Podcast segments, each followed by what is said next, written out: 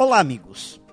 Lançando um olhar para o jeitão dos líderes que têm em suas mãos, ou melhor, em suas mentes, a responsabilidade de conduzir empresas, negócios e pessoas, três estilos têm me chamado a atenção. O primeiro é o que eu chamo de líder vaidoso. O segundo é o líder ruidoso e o terceiro é o líder servidor.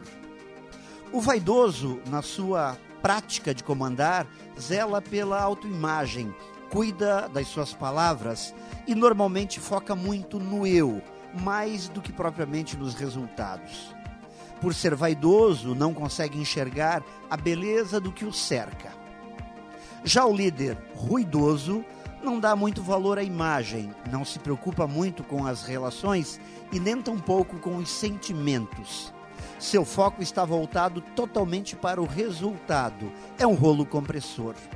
Já o líder servidor foca na construção de relações fortes, na preservação das pessoas e na valorização dos talentos, pois sabe que são suas bases para a conquista dos resultados.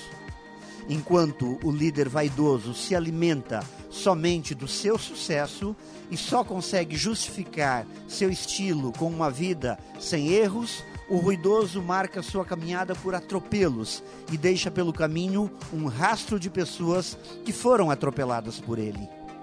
O líder servidor sabe unir velocidade com bom senso e sabe caminhar com as pessoas que o cercam. Promove ritmo mas sabe respeitar o ritmo das pessoas.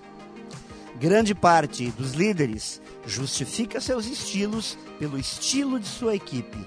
São assim ou assado, dependendo das respostas, reações e resultados de seus colaboradores. Pelo menos é assim que pensam, quando na verdade é o oposto que acontece.